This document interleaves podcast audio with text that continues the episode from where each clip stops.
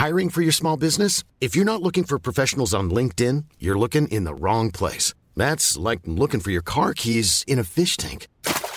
LinkedIn helps you hire professionals you can't find anywhere else, even those who aren't actively searching for a new job but might be open to the perfect role. In a given month, over 70% of LinkedIn users don't even visit other leading job sites. So start looking in the right place. With LinkedIn, you can hire professionals like a professional. Post your free job on linkedin.com slash people today.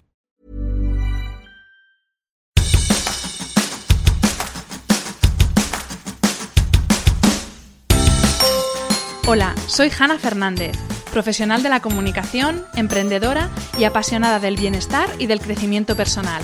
Bienvenidos a mi podcast.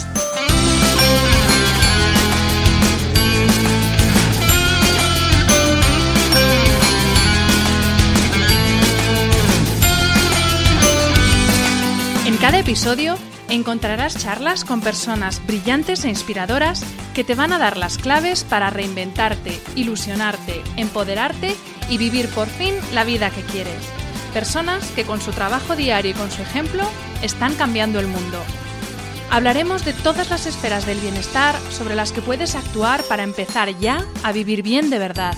Relaciones personales, equilibrio emocional y mental, trabajo, salud, sostenibilidad, finanzas, emprendimiento y crecimiento personal. ¿Estás listo? Vamos, yo te acompaño.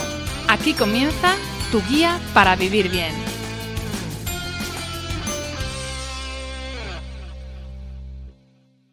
El concepto crisis de mitad de la vida, midlife crisis o crisis de los 40, comenzó a ser utilizado en los años 60 en el mundo del arte.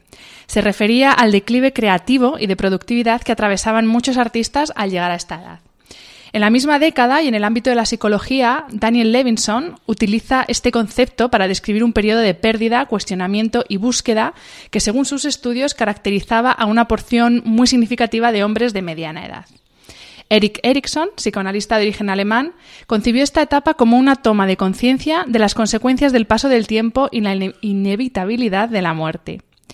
Para hablar con mucho humor de la crisis de los 40, o mejor dicho, de la oportunidad de los 40, haciendo alusión al significado de la palabra crisis en japonés, que es oportunidad, cuento hoy como invitado con Alberto Rey, periodista y crítico cultural. Creador del conocido blog de series Asesino en Serie, que ronda ya a los 10 años, Alberto escribe sobre series y sobre lo que haga falta, como él mismo dice, en medios como El Mundo, la revista Icon, Vanity Fair, GQ, Esquire, ha colaborado con la SER y Radio Nacional de España y actualmente es colaborador de distintos programas de Movistar, donde desde hace cuatro años copresenta el especial anual de los premios Emmy. El mundo de la ficción televisiva también forma parte de sus dos libros publicados, la novela Ni rubia ni pelirroja y Aquellas maravillosas series. Bienvenido, Alberto, a este podcast. Muchas gracias por invitarme, tenía muchas ganas de venir. Alberto, vamos a empezar ya en materia. ¿Por qué crees que cuando pasamos pensamos, perdón, en los, en los 40, en cumplir 40 años, automáticamente asociamos esta década con crisis. ¿Es de verdad o tú crees que es un mito esto de la crisis de los 40? Eh, bueno, yo creo que hemos escuchado tantas veces lo de la crisis de los 40 que aunque no fuese verdad, es un poco una profecía autocumplida. Pero yo sí que creo que, es cierto, que, esta crisis es, es, real y que además se ha, se ha redefinido en los, en los últimos años. Ya no es una crisis tan biológica, creo que es más una crisis eh, conceptual, pero que tiene que ver eso con, al final, ver tu vida como una montaña que subes y luego tendrás que bajar y, cuando te das cuenta de que el, la cima no está delante de, de, ti, sino que probablemente la hayas dejado detrás. Eso para, eso para mí fue la, la crisis de los 40. Eh, según han demostrado muchos estudios, el desarrollo temporal de la felicidad de los seres humanos tiene forma de U. La mayoría de nosotros somos felices durante la niñez y la juventud, pero esa felicidad va disminuyendo hasta que alcanza su punto más bajo, que es la base de la U, en lo que llamamos mediana edad, que está alrededor de los 40 años. Y después, a partir de los 50 o 60, volvemos otra vez a tener esa sensación de, bienestar, de un poco de despreocupación o, o a ser felices, en definitiva. ¿Tú lo ves así también? Yo espero que a partir de los... de Creo que es, que es, más tarde, que son los 60, porque el ser joven es hasta, hasta tan tarde ahora o, hacer cosas asociadas a la, a la, juventud hasta pasados los 50, tiene muchas cosas buenas, pero también tiene esta cosa mala, esta, esta obsesión con querer volver a empezar, con volver a resetearse. En vez de decir, vale, esto ya es lo que hay, vamos a trabajar con ello, vamos a ser, vamos a ser felices. No quiero decir que no, que no puedas cambiar tu vida, que no haya segundas, terceras, cuartas oportunidades en, en todos los aspectos, pero que conformarse y saber conformarse es súper bonito también. Aceptar, ¿no? Al final es aceptar. Es un poco aceptar lo que esta filosofía oriental de es que si no puedes cambiarlo, no puedes cambiarlo. Y, llorarlo es, es, muy sano y hay que llorar y llorar es maravilloso y sirve para mucho. Pero también te consume muchísima energía pensar en lo que no puedes cambiar y en por qué no lo puedes cambiar, incluso sabiendo que no lo puedes cambiar. Eh, esto no quiere decir que haya que ser completamente pasivo y, hacer también esto también de la, algunas filosofías orientales de esto me lo ha puesto el mundo, esto es el destino, esto es el karma, pero tranquilizarnos un poquito. no lo puedes cambiar, realmente es tan importante que lo cambies, pues tira. El psicólogo Tomás Navarro eh, afirma que la mayor parte de las crisis motivacionales de los 40 o, de los 50 años se forjan a los 20, cuando no te permites escucharte a ti mismo y das más prioridad o importancia a las miradas ajenas que a las tuyas. Alberto, a partir de los 40 empieza a importarnos bastante poco lo que digan los demás. A mí desde luego sí, porque a la prueba, a las pruebas me remito con mis canas, pero ¿tú crees que es que empieza de verdad a importarnos un pito lo que digan los otros? A mí me está empezando a pasar, porque antes me lo creía, antes creía que no me importaba lo que, lo que pensaban los demás de mí, pero estaba entrando en un juego de, autoengaño que, puede ser, que puede ser peligroso y que, y que a mí me llevó a una, a una crisis, mi crisis de la, de la mediana edad, que creo que estoy en los últimos coletazos de, ella, quiero pensar, eh, tuvo mucho, mucho componente de autoestima, de creer que no y de síndrome del impostor, de creer que no estoy capacitado para lo que estoy haciendo y que en algún momento me van a me van a, a desenmascarar hasta que me di cuenta de que, hombre, y si, si me desenmascaraban tampoco iba a pasar nada tan, tan terrible. Al final también yo creo que a los 40 años has visto auténticos dramas a tu alrededor, eh, has visto enfermedades, has visto, probablemente haya muerto también algún, algún amigo tuyo, y no me refiero a familiares, me refiero a amigos, gente que has elegido, gente que con la que te con la que te equiparas, que los ves, que los ves a tu misma, a tu misma, a tu misma altura vital, eh, probablemente hayas tenido amigos o tengas esperemos que, no le pase a, ningún, a ninguno de los oyentes, niños con problemas, o sea, cosas que te, que te colocan mucho en, en, coño, no estamos tan mal. Mm. Así que es una mezcla de no importante lo que, lo que piensan los demás y relativizar mucho tus propios dramas, incluso para, al contrario, es decir, descubrir que algunas cosas que no le estabas dando importancia son dramas de verdad y que los mm. tienes que, que trabajar. Yo, yo últimamente hago una especie de mi microcampaña para que la gente vaya al psicólogo si creen que lo necesitan, porque de verdad, si crees que necesitas ir al psicólogo, necesitas ir al psicólogo. Y es fundamental a partir de, determinada edad mm, pensar en la terapia psicológica, y a mí me ha ayudado muchísimo en los últimos años, como un lugar al que vas, como cuando vas al cardiólogo si tienes un problema del corazón, o como cuando vas al traumatólogo, que de eso yo sé mucho, cuando te, metes un viaje haciendo algún deporte absurdo y probablemente no adecuado a tu edad. Incluso lo de, yo por ejemplo, lo del psicólogo ya lo recomiendo, pero ya no si crees que necesitas. Es que igual que te haces chequeos puntuales para ver si algo va mal o todo va bien, yo creo que también hay que hacerse ese tipo de chequeos y vamos, yo lo he recomendado siempre, yo también, igual que tú, he ido a terapia, no me da ninguna vergüenza decirlo y de hecho a mí me ha cambiado la vida precisamente el ir a terapia. Totalmente. A mí me ha puesto mucho las pilas porque, porque además eh, yo he tenido una relación con la terapia. La, relación con la terapia es en sí misma algo que, que, uno tiene que, analizar porque al terapeuta le, entregas un poco le entregas un poco tu vida eh, pero nadie se queja de cuando le entrega su pelo a un peluquero o, también la vida a un cirujano cuando te estás, cuando te tienes que, operar, que operar de algo. Eh, lo que pasa es que, claro, la psicología al estar rodeada de tantas pseudopsicologías, de tantas disciplinas que no son disciplinas, mm, de tanto movimientos mm, medio religioso, medio sectario, tiene mala prensa, pero vamos, un buen psicólogo es como un buen peluquero. Y siento que esta afirmación os parezca frívola, pero es que a partir de determinada edad, como dicen en Fleabag, es que el pelo lo es todo. Y eso también es importante. Eh, Alberto, hablando de, bueno, volviendo a hablar de, de lo que de cuánto nos importa lo que dicen los demás, hay conceptos como éxito, perfección y felicidad que yo creo que, que, muchas veces tenemos la idea de que es éxito en función de lo que los otros nos dicen que es éxito, igual que eh, entendemos muchas veces nuestro valor en función del valor que nos dan los demás y no nos damos valor a nosotros mismos. Eh, ¿Tú qué opinas sobre, sobre estos conceptos de éxito, perfección? ¿Crees que, que realmente la idea que nos han vendido de éxito es un bluff, como, que es como yo lo veo?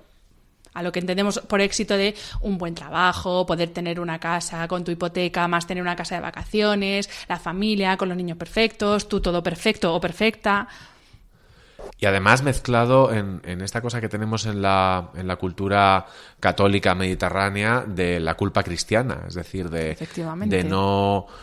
Yo, por ejemplo, mira, cuando, cuando estudié en la universidad, cuando me tocaba, eh, sacaban las notas malísimas y, y, me costó muchísimo aprobar las asignaturas. Y en cambio, cuando años más tarde volví a estudiar y ya me lo pagaba yo, y ya era mi, mi trabajo y era, y era mi... Me pasaba al contrario, o sea, me gustaba alardear de las buenas notas que sacaba, de lo bien que se me daba y entraba a los exámenes diciendo es que os voy a machacar. Porque no había perdido también esa, esa parte de la, de, de, la culpa de, de, de reconocer también mis, mis, propios éxitos, las cosas que estoy haciendo bien. Porque la otra parte, la del éxito profesional, la del éxito personal, eh, a mí me parece que, que, estamos pasando también por una etapa en la que todo se está sometiendo a cánones, absolutamente todo. Y a veces no hay un canon, sino que hay varios. Pero eso no quiere decir que encajes en, en alguno. Eh, a mí me.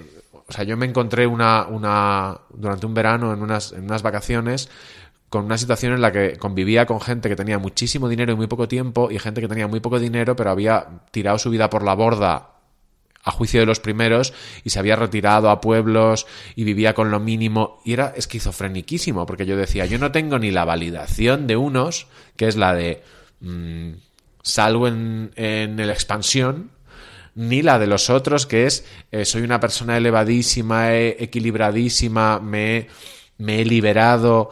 Estás un poco en, en el medio pero creo que todos estamos estamos muy en el medio y aunque en casi todas las profesiones hay alguien a quien tú puedas mirar que digas aspiro a eso, mezclar eso con mi idea del, con la idea del éxito y del, y del fracaso es, es un poco absurdo porque, porque luego sales con tu, con tu amigo al que le va fatal en la vida y, y vas a un bar y no te comes un colín y él arrasa y dices es que es súper relativo el éxito y el fracaso. En función de, de, de donde estés, las, las, las, cosas dan, dan mucho la vuelta. O de repente te das cuenta de que llevas sin tener una gripe cinco años. Dices, joder, eso también es un poco un éxito. Mm.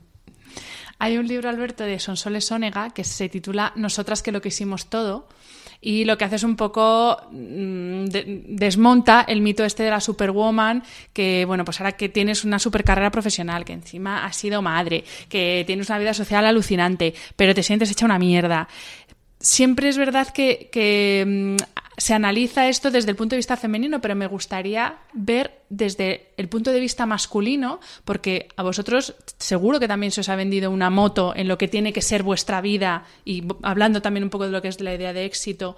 Y, y, es verdad que esa no se escucha tanto. Ahora es verdad que el, el, problema de la conciliación es más de mujeres, pero bueno, ¿Qué moto se os ha vendido a vosotros? Porque tú cuando vas a la universidad no te dicen, pues eh, es, tienes que procurar ser estable mentalmente, emocionalmente. No, a ti cuando vas a la universidad te dicen, tienes que llegar a ser director y CEO de la empresa más top de, de tu sector.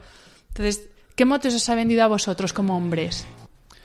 La moto que nos han vendido a los hombres y las mujeres es la misma, es la moto del éxito, es la moto de cumplir los plazos de éxito, eh, terminar la carrera antes de los 25, eh, tener un buen trabajo antes de los 35, pero hay determinadas cosas que son distintas. Por ejemplo, la gestión de la maternidad y la paternidad, a partir de los 35 a las mujeres os empiezan a dar muchísimo la lata, a nosotros nos la dan 10 años después. Incluso 20 años después no se considera igual. Pero por otro lado hay unas, hay unas cosas que a los hombres, creyendo que no necesitábamos ese discurso de, comprender eh, lo que nos pasa que no les ocurre a las mujeres, hay algunas cosas que no nos contaron, pues no nos contaron eh, la decadencia sexual, no nos contaron la decadencia física súbita. En, el caso de los hombres está comprobado científicamente, eh, las mujeres hay una decadencia en, muchos aspectos físicos muy paulatina y muy gradual y que empieza antes. En nuestro caso empieza más tarde, en torno a los 40, pero es mucho más de golpe. Son cosas que parecen tonterías, pero que como tío yo te digo que no lo son porque son muy simbólicas. Es, es perder el peso, perder, perder, el pelo, perdón, ojalá fuese perder el peso. Es, es, es el gatillazo. Es cuando te empieza a salir pelo en sitios donde no debería salir y se te pone blanco en otros donde creías que no se podían tener canas. Hay, hay determinadas cosas de las que además no se habla porque como compartir estas cosas en sí mismo no es masculino, pues más trabajo para los psicólogos. Volviendo a hablar de la crisis de los 40, más que una crisis, yo creo que se trata de un cambio de perspectiva fruto de, la evolución personal. Yo creo que lo que pasa es que nos damos cuenta de que nuestra vida es imperfecta y de que nosotros mismos somos imperfectos y adoptamos una actitud más ajustada a la realidad, aceptando que, que, hay cosas que no pueden ser y ponemos el foco en las cosas que sí pueden ser. En uno de los mails previos que nos hemos intercambiado para la entrevista me hablabas de entre comillas, ese momento en que dejas de aferrarte a la juventud y por fin respiras. Y a través de tu Instagram es fácil ver que tú has tenido esa actitud para afrontar varias mini crisis, por ejemplo, como tu relación con el deporte que, has mencionado aquí. ¿Cómo es ese momento? ¿Qué significa eso de que dejas de aferrarte a la juventud y por fin respiras? ¿Tú en qué ámbitos lo has vivido?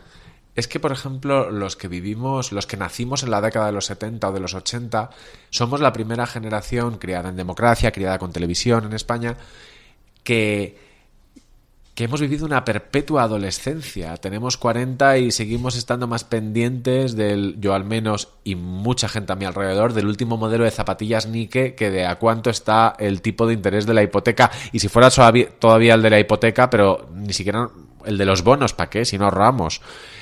Entonces hay, hay determinadas cosas a las que te sigues aferrando porque simbolizan la juventud y eres joven porque haces esas cosas, no haces esas, esas cosas porque eres joven. Pero llega un momento en el que, quizá porque eh, conoces gente de generaciones, eh, empiezas, empiezas a tener amigos. Yo, por ejemplo, me obsesioné con tener amigos más jóvenes que yo y de repente me di cuenta de que lo que necesitaba era amigos más mayores gente de 50, gente de 60, a los que yo admirara por haber llegado a esa tranquilidad. Y entonces te das cuenta de que, de que se puede respirar. Lo que decías tú, por ejemplo, del, del deporte, yo tenía una relación con el deporte entendido como, como con mi cuerpo, como con lo que la forma que tiene mi cuerpo y lo que puede hacer mi cuerpo, que ha sido muy obsesiva durante los durante la década de los de los 30, entre los 28 y los 36, 37, porque me daba la sensación de que estaba todavía a tiempo de hacer determinadas cosas, de, una cosa que, leí una vez en una revista, sorprendentemente luego yo he escrito cosas muy parecidas en otras revistas, de hay que prepararse para llegar a los 40 con el cuerpo que quieres tener durante el resto de, de tu vida, que es una estupidez muy gorda, pero que como titular está, está muy bien. Entonces a mí esa histeria me ocurrió... Eh, pues eso, en, los 30. Sin embargo, luego la de los 40 es, muy distinta. Luego, luego, si quieres, hablamos de ello, de este mundo de los, de los maratones, de los triatlones, del crossfit, del yoga, que ataca súper fuerte a los hombres de 40. Es verdad. Yo cada vez me encuentro con más personas de en torno a mi edad, yo ahora tengo 37 años, que están pensando en hacer otra cosa. Yo esto, pues eso, no, lo llamo crisis, sino que sencillamente es que se preguntan si quieren que los 30 próximos años de su vida estar haciendo lo mismo que están haciendo ahora, sobre todo aplicado al ámbito laboral. ¿Tú crees que el concepto de crisis de los 40 más bien es la excusa de aquellas personas que no se atreven a dar el paso para cambiar o dar ese, ese giro, un giro importante en su vida, yo creo que es una excusa, pero tú, ¿cómo lo ves?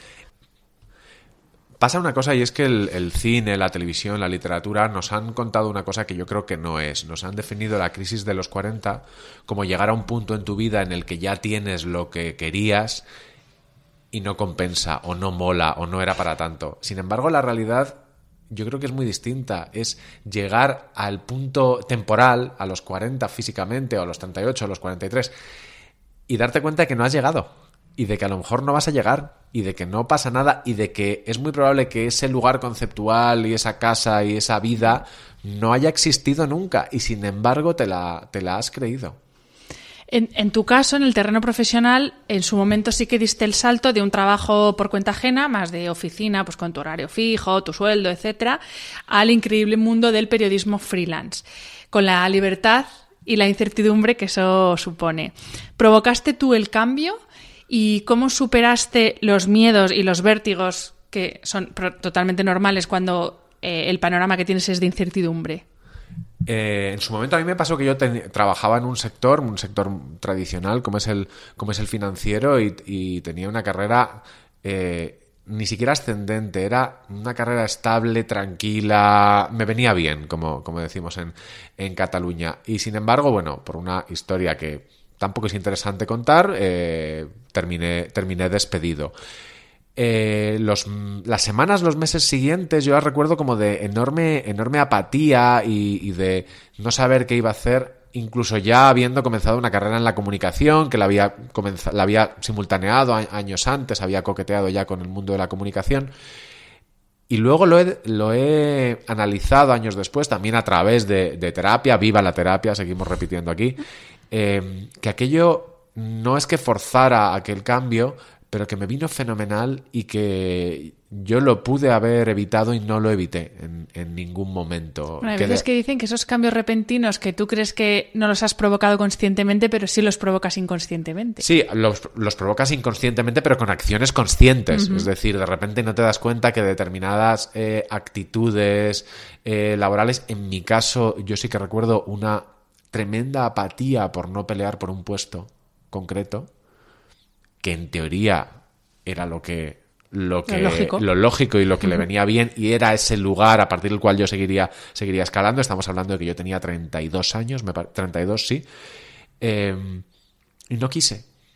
Y luego me, di cuenta de que, de que podía haber estado permanentemente en aquel limbo muchos muchos años porque otra de las cosas que, que, tendemos a creer es que tenemos más fuerza de la que, de la que de la que tenemos. Yo durante muchos años eh, relataba mi historia como si como si, si a mí no me hubieran despedido de aquel trabajo, me habría ido yo y probablemente no me habría ido. Hmm. Lo habría forzado de otras maneras, habría salido de, otro, de otra forma, pero yo no di el paso. Entonces también le agradezco mucho a la, a la suerte, visto ahora me parece una suerte de haber dado, dado el cambio, pero, pero también recuerdo el, el escuchar que estaba tirando mi vida a la basura sorprendentemente gente que ahora me dice, qué bien te va! ¡Qué bien vives! ¡Qué vida más divertida! Tiene también sus, sus partes negativas, pero, pero tienen razón. Pero esas mismas personas en su momento me decían, ¿pero qué estás haciendo? Yo recuerdo no buscar, o sea, el hecho de no buscar automáticamente en un sector que se mueve mucho por contactos y en el que te puedes reacoplar con relativa facilidad pronto, fundamentalmente en la competencia, no mover ni un dedo. Y, y lo achaqué en su momento Incluso quise pensar en una pequeña depresión. Luego me di cuenta que no. Que es que no me interesaba, que no quería. Y estoy súper feliz de, que ese cambio se produjera. ¿No crees que el miedo que, sentimos a, cambiar es precisamente por eso que van a decir los demás? Porque yo es algo que en mi entorno y, también a, partir de este podcast y en las redes sociales hay mucha gente que me escribe y me dice, jo, es que a mí me encantaría cambiar, pero ya no hablo terreno eh, personal, profesional, apariencia física, pero siempre es como, pero no sé qué van a decir. ¿Tú no crees que realmente lo que nos da miedo es eh, por el juicio del otro? Es un poco, yo creo que lo que lo que pensamos no es tanto que el otro nos vaya a juzgar, sino sino que vaya a tener razón después. Es decir, que el cambio vaya a ser para mal y sea el ya te lo dije. Porque el ya te lo dije es probablemente lo más jodido que te pueden decir porque suele ser verdad y porque todos hacemos un ya te lo dije alguna vez. Y yo aquí también distingo a, dos, tipos de cambios. Es que hay gente con unas vidas eh, muy estables, muy estructuradas, mm, las familias, los niños, la hipoteca, carreras muy lineales, carreras muy especializadas, gente que ha estudiado cosas muy concretas y donde el concepto de tirar lo que has hecho a la basura es un poco verdad. Y en cambio hay otros, y yo doy la suerte por haber sido de esos, que el no habernos hiperespecializado o habernos yo, por ejemplo, fue el estudio de idiomas. Yo los idiomas siempre me han ayudado mucho y es realmente lo único que tiene en común toda, todos mis trabajos y, todo, y, caso también. y toda mi carrera. Y, a todo el mundo le digo, antes de estudiar otra carrera, estudiate otro idioma. De verdad, a mí nada me ha, me ha ayudado más. Entonces no tuve esa sensación de haber tirado de haber tirado la, mi carrera y mis años y mi juventud y sobre todo esos años en los que tienes una energía para trabajar una cantidad de horas y con una cantidad de cosas en la cabeza que luego no vas, hmm. no vas a tener. Pero yo creo que cuando uno quiere cambiar es como cuando te planteas divorciarte. Es que el solo planteamiento eh, ya está indicando que quizá no te vayas a divorciar. Hmm pero que no lo consideres un pensamiento más que ha pasado por tu, por tu mm. cabeza. Cuando uno ya tiene esas ideas tan radicales, eh, es mejor, si no llevarlas a cabo, pero sí explorarlas. ¿Por qué estoy pensando en, que quiero cambiar? A lo mejor solo quieres cambiar de empresa, o solo quieres cambiar de jefe, o quieres cambiar de ciudad pero analiza bien cuál es el cambio que quieres hacer. Yo, por ejemplo, cambié de ciudad, cambié de sector, cambié de, cambié de todo. O sea, incluso hubo un momento en el que tiré mis corbatas físicamente. Bueno, no las tiré, hice un reparto entre amigos que están encantados porque tenía miles. Eh, pero estoy súper, súper contento. También es verdad que, que, alguien nos podrá escuchar y diga, claro, pero es que a él el cambio le fue bien. Sí, es que me fue bien. No tengo mm. ningún, ningún problema en, en reconocerlo. O sea, di con un trabajo y con una ocupación que me gustaba y que se me daba bien y tuve suerte. Encontraste tu lugar al final. O, un lugar, mm. uno de los muchos donde, donde podía estar. Tampoco estaba muy desubicado antes. Mm, a veces me sorprendo a mí mismo encontrándome con gente de mi vida anterior, porque yo lo llamo mi vida anterior y, en Instagram utilizo mucho esa, esa expresión y a ellos sí que les parece como si me hubiera dado un golpe en la cabeza, porque, porque yo creía que no encajaba ahí, pero parece ser que encajaba muy bien. Alberto, a partir del concepto crisis de los 40 eh, se han popularizado muchos tópicos que asignan a cada género eh, una forma de pasar por este periodo de la vida. Eh, por ejemplo, para los hombres, pues que son infieles, que se compran un deportivo o se compran una moto, se hacen un injerto capilar o de repente empiezan a correr maratones o a hacer crossfit. En el caso de las mujeres, pues es como que empiezan a mirar a los hijos que ya dejan de ser esos bebés adorables y ya son como algo más molesto, tienen melancolía, algunas, en muchos casos tienen depresión, se acuerdan de su amor de juventud o incluso eh, empiezan a fantasear con el profesor de Zumba. Eh, tú que eres un experto en series, ¿podrías hablarnos de algunas en las que se traten estos topicazos bastante próximos a la realidad, por otra parte? A mí, yo siempre saco, para cualquier tema, siempre saco a relucir la misma serie, que es Sexo en Nueva York. Porque Sexo en Nueva York negaba la crisis de los 40. Era un poco que decía, eh, déjate de esas mierdas que hay muchas otras cosas en la vida en la vida interesantes y que la crisis de los 40 la parte física te la vas a comer exactamente igual. O sea ese momento de Samantha encontrándose una cana en el coño ese, capítulo maravilloso y tiñéndose de un pelirrojo imposible. Eh, pero a la vez te dice hacerse mayor está, está muy bien. Hay un momento que la protagonista para intentar humillarla le dicen que tienes 38 como dándole a entender que en dos años se, se, va a acabar el mundo y luego el mundo no, no se acaba. Pero últimamente con esta, con esta televisión que tenemos tan, tan dada a escarbar en los sitios más oscuros o, menos, o menos tratados, por ejemplo, en Netflix tenemos una serie que se llama Wanderlust, que es que nos habla de, de, una pareja que a los cuarenta y tantos, casi cincuenta, eh, se encuentran con que los dos tienen un amante y que van a hacerlo que van a convertir su pareja en una pareja abierta, pero como una herramienta más. Y es la típica temática cuando, tienes 25 o 30 te resulta eh, casi sórdida y, de han perdido la cabeza. Y sin embargo, es una realidad que, que, vista desde otro punto de vista y cuando ya eres más maduro te parece que quizá no sea tu opción, pero que te interesa ver lo que, lo que, lo que les ocurre a estas personas porque entiendes, entiendes sus problemas.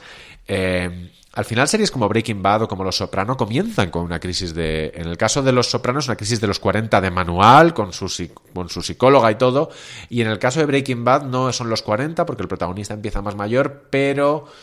Eh, tiene hijos pequeños, está casado con una mujer eh, mucho más joven que él, con lo cual este punto de vivir en unos permanente 40 o en un simulacro de los, de los 40 sigue estando ahí. Breaking Bad, recordemos que es el profesor de instituto que cuando le detectan un cáncer decide tirar para adelante y se convierte en fabricante de droga. Eh, que por otro lado, es como decías tú antes, es esas cosas que hacen los hombres con la crisis que en el fondo molan todas. Son cosas de molar y son cosas de recuperar juventud. Y en cambio, las asociadas a las mujeres tienen mucho que ver con unas nostalgias y con unos universos paralelos de si no me mm. hubiera casado, si no hubiera tenido hijos. Mm, pero no incluyen tanto cliché tan peliculero, ¿no? Eh, pues eso, el deportivo, el implante capilar, la novia de 22 años, que como somos tan peliculeros, luego es verdad que en la vida eh, acaban, acaban ocurriendo, pero, pero la televisión nos habla, nos habla mucho de estos de Leftovers, que es una serie sobre, sobre una crisis global, es una, una comedia, una comedia, perdón, es un drama nihilista sobre, sobre el fin del mundo, literalmente, y sus protagonistas están en los 40. A mí no me parece una elección eh, casual creo que, es también una metáfora ¿no? de, ese momento en el que dices, bueno, ¿y ahora qué? Pero hace unos, unos meses entrevisté a una modelo que tenía 20 muy pocos y se estaba enfrentando el ¿y ahora qué? Porque a ella le llegaba a esa edad. Entonces me di cuenta de que, de que también es un poco la percepción que, tengamos y, y, eso, esa influencia que tenemos también de la, de la tele y del cine porque en el fondo lo piensas ahora y dices, eh, lo de los 60 son los nuevos 40 en efectos físicos. Eh, puede, puede ser, puede ser verdad. Al final, una persona que haya tenido hijos a los 40 y que se mantenga físicamente bien y que haya hecho un cambio de carrera que le haya salido bien como yo, está joven a los, a los 50. Y en cambio la, la, televisión, pues eso, nos maleó durante, durante unos años. Ahora ves, por ejemplo, Dinastía y te das cuenta de lo joven que era todo el mundo tenían 45 años y eran las matriarcas que se pegaban porque ya estaban peleándose por un señor mayorcísimo. La televisión ha, generado esos, esos personajes. The Good Wife es la historia de una crisis de los 40, la de Alicia Florrick. The Good Fight es la historia de, de, una mujer que ha superado la crisis de los 40 y a los 60 encuentra una nueva juventud para lo bueno y para lo malo. Es la secuela de The Good Wife. Em, la tele trata mucho, mucho estas cosas, así como ha empezado a tratar también los 20 y los 30 desde una manera eh, más coherente, por decirlo de alguna manera. Ya esos nuevos 20 y esos 30, que son los que yo no conocí, que son los de la desesperación, los del, los del trabajo precario, los del no sé qué va a ser de mi vida desde los 21. Yo a los 30 lo tenía bastante claro. Decía Víctor Hugo que los 40 son la edad madura de la juventud y los 50 la juventud de la edad madura. Hablamos de veinteañeros, treintañeros, pero cuando llegamos a los 40 no decimos cuarentañeros, ya decimos cuarentón. ¿Al cumplir los 40 se deja de pertenecer a ese club exclusivo de los jóvenes? ¿O, como estábamos, estabas anticipando antes, realmente los 60 son los nuevos 40? El problema es que el físico es el que es y la cabeza va por otro sitio. Em, tú ves ahora mm, las personas que tenemos 40 años o determinados personas de 40 años, las cosas que hacemos y eran impensables hace 30 años. Yo a mi padre no me lo imagino yendo a un festival de música, eh, yendo a Nike un, un, sábado a primera hora de la mañana para que no se le agote el, el, modelo y el color de zapatillas que quiere, o comprando videojuegos, o son cosas que, que nos han evitado un poco eh, crecer, eh, liberarnos de, la juventud que también tiene sus... Bueno, también se puede ver al revés, eh, al revés. Son cosas que nos, nos han impedido envejecer demasiado pronto, porque eso muchas veces yo lo he visto en pues la típica pareja cuando se casa tienen hijos y de repente los ves como súper mayores y son de tu edad y dices, pero ¿qué ha pasado? Claro, pero no sabes cuál es el problema. Si el problema lo tienen ellos, lo tienes tú. Y si acaso, si hay un problema, quizá no haya no, no haya ese problema y este tipo de, de, de, etiquetas pues no tengan demasiado sentido. Pero bueno, mientras siga existiendo el, drama de a los 26 años dejar de tener el carnet joven o ese momento en el que te empiezan a ofrecer determinados productos financieros tipos seguros de vida y seguros de salud que dices, si no soy tan mayor o, o cuando ese momento en el que te llaman señor en los sitios y ya no haces el chiste de por favor no me trates de usted porque sabes que es muy patético. Dices, no, no, trátame de usted que ya tengo, que ya tengo una edad. Em, ese punto hay, hay yo ahora me río, pero es verdad que, hay cierto, eh, cierto conflicto, porque no es agradable ver que te haces mayor. Al final, ver que te haces mayor es, es acercarte un poquito más a la tumba. Y cuando te haces. A partir de los 40, yo creo que además vemos a nuestros padres envejecer envejecer de verdad. Ya vemos personas mayores, personas mm. que, que, no les dan las fuerzas para depender de qué cosas, incluso si tienes como yo una madre muy activa y muy juvenil, pero los cuerpos son lo que son y la realidad es la que es. Y yo creo que esa es la edad a la que te das a la que te das cuenta. Diría también es cuando ves a tus hijos cumplir 20 años pero es que esto es otra de las cosas que en esta generación la nuestra ha desaparecido. Eh, la gente con 40 tiene niños muy pequeños no tiene adolescentes la mayoría. Entonces vivimos ahora en un punto del mundo en el que se están destruyendo algunos paradigmas de, del envejecer y del madurar y se están, se están creando se están creando otros. Yo no me imaginaba que a los 40 años estaría preocupándome eh, por qué día son las rebajas. Y me preocupo. por si alguno de los que de, los que nos escuchan te sigue en Instagram, o, mejor dicho, por si no te siguen y no te conocen, para mí eh, eres un artista del copy, que son los textos eh, que se ponen debajo de las fotos en Instagram. Tus posts yo los considero microrelatos y voy a utilizar algunos de ellos para tratar temas concretos que nos afectan cuando llegamos a estos temidos 40 años. El primero, porque tú viajas mucho, viajas mucho a Estados Unidos, y el primer tema que me gustaría tratar contigo es el de los hoteles, porque esto, por ejemplo, a mí me ha pasado. Yo antes podía adaptarme a casi cualquier hotel y ahora prácticamente lo primero que miro dónde voy a ir es el hotel. Y si no encuentro un hotel que encaje, lo mismo hasta cambio de destino. Em, y de hecho, por ejemplo, yo esto lo he visto en tus, en tus posts, tú das mucha importancia, yo también lo hago, a la marca de los amenities que hay en el cuarto de baño. ¿no? ¿Esto te pasa a ti también? Es que además a mí eh, no hay nada más triste que ducharte con el gel DAF ese pegado a la pared que tienes que apretar y sale, sale, un chorro triste. Y esto a los 20 años me daba igual. Y a los 30 me empezaba a dar vergüenza reconocer que no me daba igual. Pero ahora, ahora así como hay cosas que me parecen absolutamente innecesarias, eh, yo tenía una suegra que decía mira Alberto, ni edad ni posición para hacer estas cosas. Me pareció una cosa muy pija y muy de, y muy de señora burguesa, pero lo estoy aplicando mucho, mucho últimamente y además ahí eso es lo de la culpa cristiana, es que no me da vergüenza admitirlo. Mm, a mí me gusta, me gusta la, la comodidad y no me parece una cosa asociada a la, a la vejez o a la decadencia. Es que para eso, como dices tú, prefiero quedarme en casa. El segundo tema es el de la belleza barra cosmética. En uno de tus últimos posts eh, se puede leer, es como un diálogo, ¿no? Entonces dice, Alberto, defíneme la crisis de los 40 en tres palabras. Y Alberto responde, hialurónico, retinol, vitamina C. A los 40 nos entra la neura de, de, intentar parar el tiempo y deshacer lo que hemos hecho a través de la cosmética también. Es que a los 40 es cuando esas cosas empiezan a notarse. A mí me pasó no solo eso, porque yo mm, por muchas cosas tengo, tengo una piel muy mala y unos antecedentes familiares muy malos de piel, entonces yo siempre he sido un, obsesivo de, de las cremitas y de la protección solar y de los productos y además me encanta, me encanta juguetear con ellos y encima estoy rodeado de gente que se dedica a eso, con lo cual es, eh, vamos, eh, juntar el hambre con las ganas de comer. Eh, pero es verdad que a partir de, determinada edad, ese tipo de, de, cuidados que me parece que no frivolicemos todo lo que queramos, pero al final es vivir en un cuerpo mejor que te va a permitir vivir mejor y que, vas a estar mejor en general.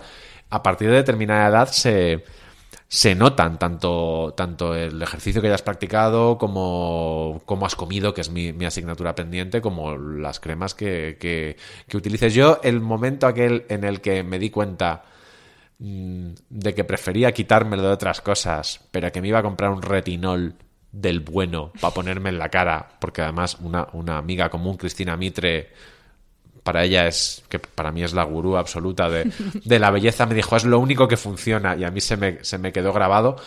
Pero es verdad que a partir de determinada edad, pues, eh, que sale a cuenta. Si quieres hacerlo, ¿eh? si te quieres arrugar y, y estar renegrido, fenomenal. Otra cosa que también me pasa es que no juzgo el aspecto físico de nadie ya. Me da igual mm. y yo he sido lo peor ahí. El siguiente punto es deporte, que ya hemos anticipado antes un poco. Dices en el post.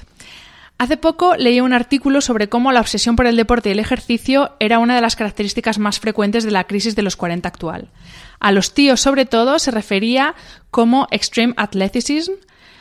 Algo, entre paréntesis, mucho de razón tenía el texto. De cuarentones maratonianos, triatlonianos, crossfiteros y yogásticos está el mundo lleno.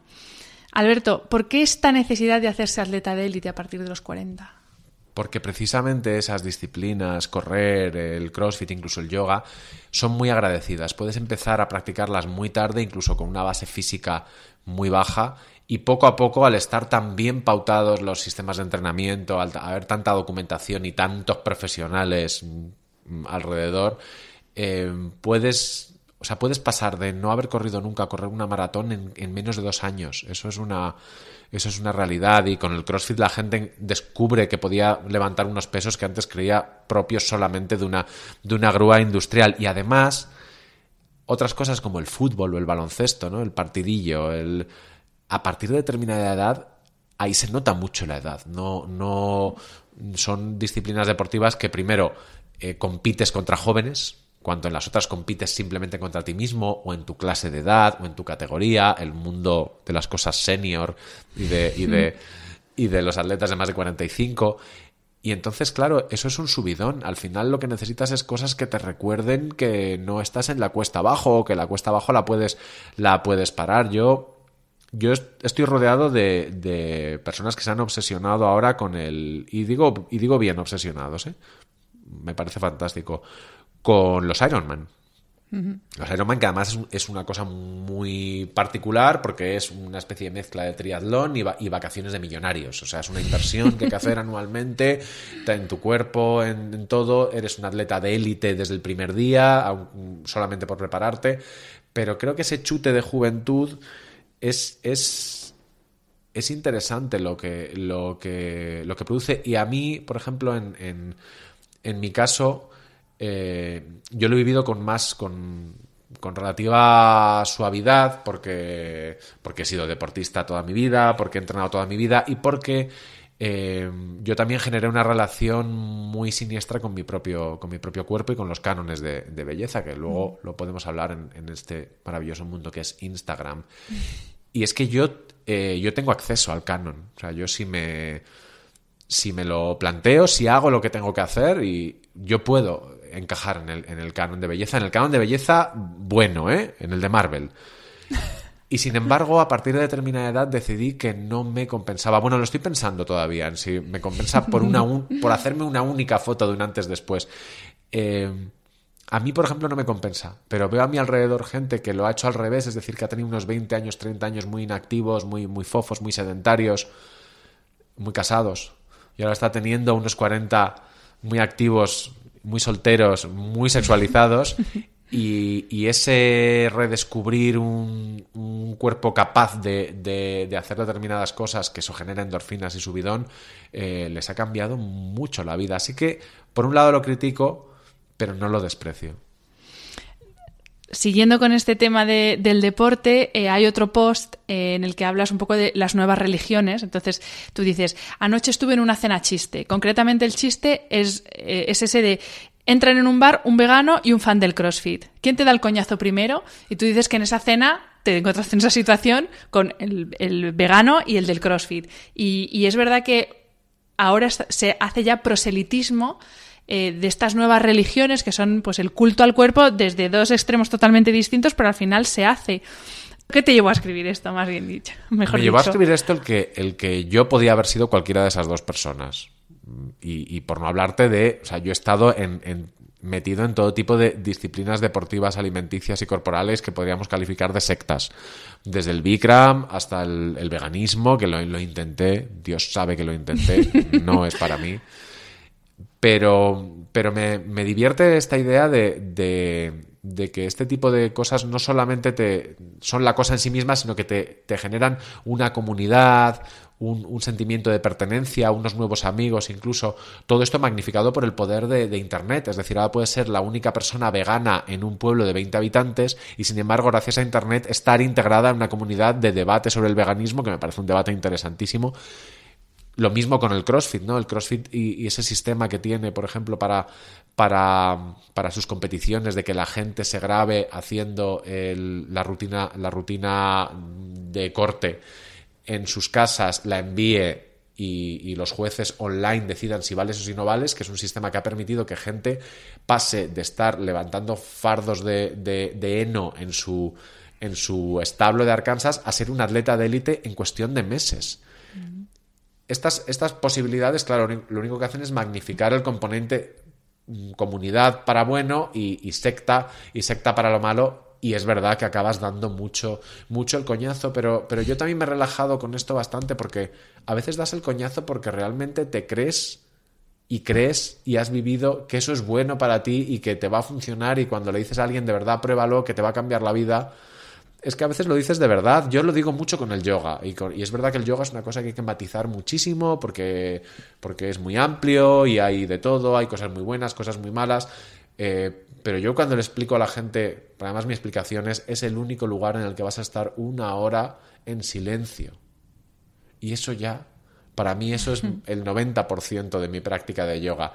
Y hago mucho proselitismo de esto. Así que a lo de entra en una cena un fan del CrossFit y un vegano, podríamos añadir y entra un yogi. Es verdad. Y ese yogi puedo ser yo. Otra de las cosas que dices en tu Instagram es que no basta con querer, que querer no es poder. Y, sí que quiero saber tu opinión sobre eso, porque es verdad que ahora se nos vende mucho la idea de que si tú quieres, puedes, lo que sea, desde el maratón a lo que tú quieras, si quieres, puedes. Pero realmente, si quieres, puedes. Esa filosofía que además yo voy a ser más brusco, que es la de por cojones todo sale. Pues no, pues a veces no. Y, también tiene mucho que ver, en mi caso, por ejemplo, con una educación en la que a mí me decían, tú puedes hacer cualquier cosa, solamente que te lo propongas, eres listísimo, eres... O sea, mm, mi madre a estas alturas todavía, cuando le digo, mamá, soy muy torpe. No, tú no eres torpe, lo que pasa es que tú tienes una agilidad especial, una agilidad especial. ¿Eso qué es? Eh, no pasa nada. Eso es amor, de, madre. supongo. Pero no pasa nada por, por darte cuenta de que, de que incluso si has querido hacer las cosas, o sea, si has demostrado que has querido pero no has podido.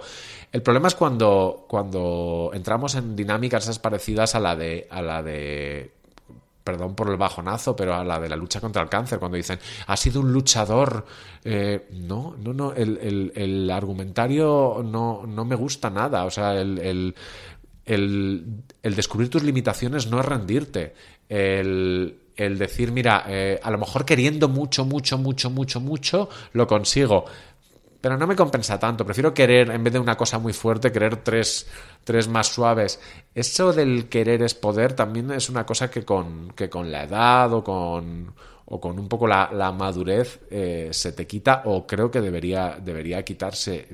El problema es cuando a veces te das cuenta de que como, como regla educativa es sana. Al menos le da el impulso claro, dices, querer es poder eh, no es correcto, pero decirle a alguien, ni lo intentes, no vas a lograrlo, es que yo no me atrevo. Mm, tampoco lo es, no, exacto. Vamos a hablar del mundo Instagram, que antes lo has anticipado. Eh, dices en un post, experimento instagramero. ¿Qué tendrá más likes? ¿Mis tetas peludas al viento o unos cachorritos? A veces me da la sensación de que en esta red es o lo uno o lo otro, que entre medias no hay casi nada. El futuro era esto.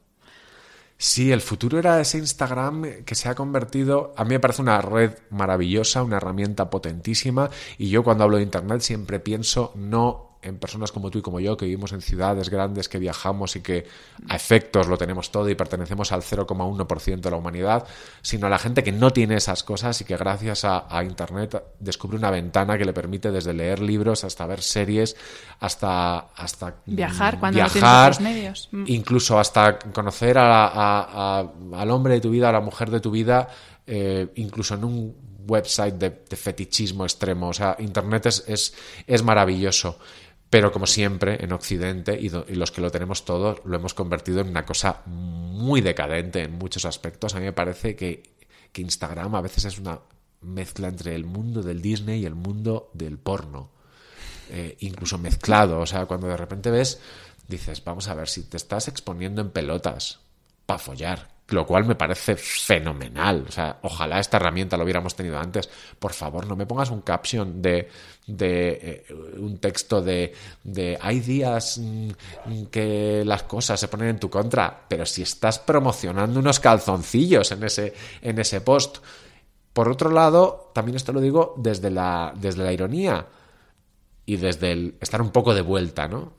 Pero pero me resulta un poco preocupante a veces el efecto que tiene de, espejo deformante eh, ese Instagram en el que todo el mundo eh, muestra vidas perfectas eh, y casi peor cuando esa gente que muestra vidas perfectas de repente un día te hace un stories de mi derrumbe, todo era mentira, que dices, madre mía, es, como una especie de generación de, de ruido innecesaria pero las partes buenas sigo pensando que, sobrepasan con mucho las malas y que con un poco de criterio eh, las distingues fácilmente. Es muy divertido, es muy entretenido Instagram. Eh, yo, gracias a las redes sociales, he conocido gente maravillosa como, bueno, como tú, como Cristina, como...